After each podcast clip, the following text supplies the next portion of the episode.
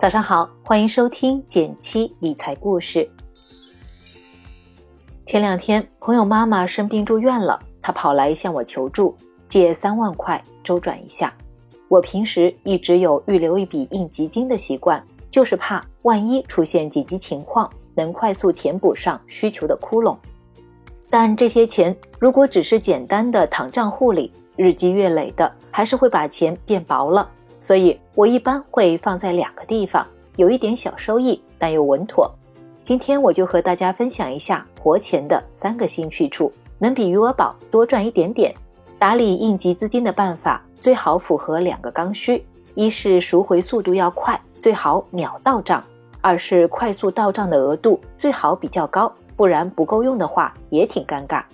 现在不少平台都推出了号称是灵活生熟的产品。方便我们管理活钱，他们往往都说自己的产品能替代余额宝，但真的用起来，有些却让人头疼。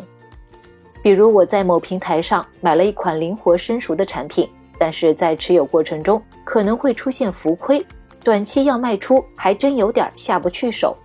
还有申请赎回后要等很久才能到账，遇到周五取钱要下周二才能到账，真的让人着急。所以存应急资金的时候，最好仔细看一看产品的特点，尤其是赎回的速度和额度，不然真急用钱的时候，可能就有麻烦了。前段时间很多创新存款都下架了，所以我也一直在找靠谱的应急资金去处。功夫不负有心人，终于让我发现了一些产品，比如好买基金平台上有一个货币基金组合，叫做货币赢家，它的背后是三只货币基金。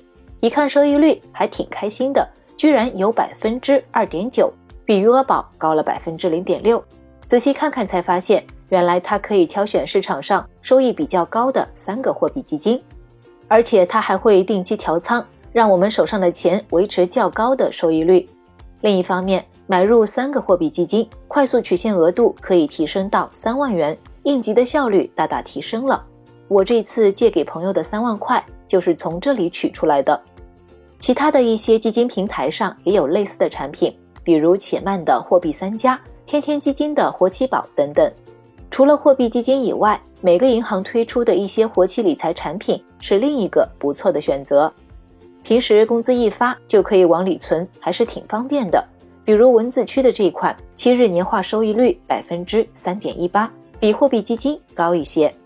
它背后的理财产品主要的投向是存款。国债等收益稳健、变现速度很快的投资品，有五万元的快速取出额度，很符合应急的需求。现在银行 APP 里面活期理财很多，优先选择标注 T 加零的产品，也就是当天可以取出，这样才能满足我们的应急需求。文字区给你展示了一些具体可以选择的产品，供你参考。最后，关于应急资金，还有一个投资小贴士，要注意灵活生熟的小陷阱。现在有一些平台把短期有波动的理财产品也标上了灵活生熟的标志，遇上了急用钱的时候，万一正好有一些浮亏，那可能就不舍得卖出了。一般来说，这些产品会有一些共同的特征，比如有净值，或是中等风险，或者标明最大回撤等字样。看到这些关键词，就说明它不该是应急资金的投资品。